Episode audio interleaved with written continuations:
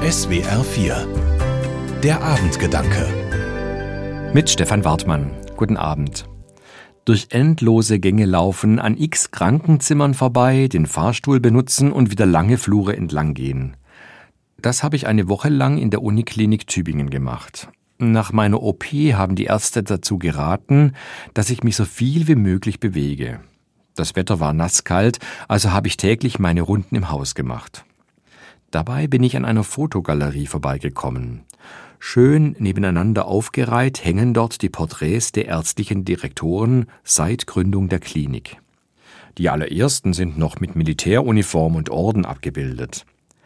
Beim Chefarzt in der Zeit von 1937 bis 1945 bin ich hängen geblieben. Mir war sofort klar, wer in dieser Zeit Chefarzt war, muss ein Nazi gewesen sein. Und tatsächlich, dieser Arzt war Mitglied bei der NSDAP. Unter seiner Leitung wurden über 500 Frauen zwangssterilisiert und er hat auch viele Männer zwangskastrieren lassen. Die Klinikleitung hat sich bewusst entschieden, sein Bild hängen zu lassen, um dieses schreckliche Kapitel ihrer Geschichte nicht totzuschweigen. Dieser Typ hat mich angewidert. Bei ihm war keine Rede mehr vom Eid des Hippokrates und der Verpflichtung, seine Heilkunst immer nur zum Besten des Menschen einzusetzen. Aber zum Glück ist es nicht dabei geblieben, dass ich nur angewidert war. Seit meinem Besuch bei der Fotogalerie bin ich nämlich mit ganz anderen Augen durch die Uniklinik gegangen. Ich habe sie voller Freude beobachtet, den albanischen Arzt, den Pfleger aus Guinea, die Krankenschwester aus Kroatien. Menschen mit unterschiedlicher Religion und Hautfarbe, die sich alle für andere einsetzen.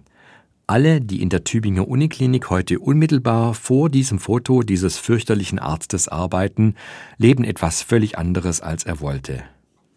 Seine Schuld kann keiner rückgängig machen. Aber die Geschichte unseres Landes hat eine andere glückliche Wendung genommen. Ärzte wie er haben heute hier keine Chance. Und trotzdem, selbstverständlich müssen wir alle immer aufmerksam sein, damit wir nicht wieder in so eine Phase der Geschichte zurückfallen. Ich vertraue darauf, dass wir das schaffen. Stefan Bartmann aus Stuttgart von der Katholischen Kirche.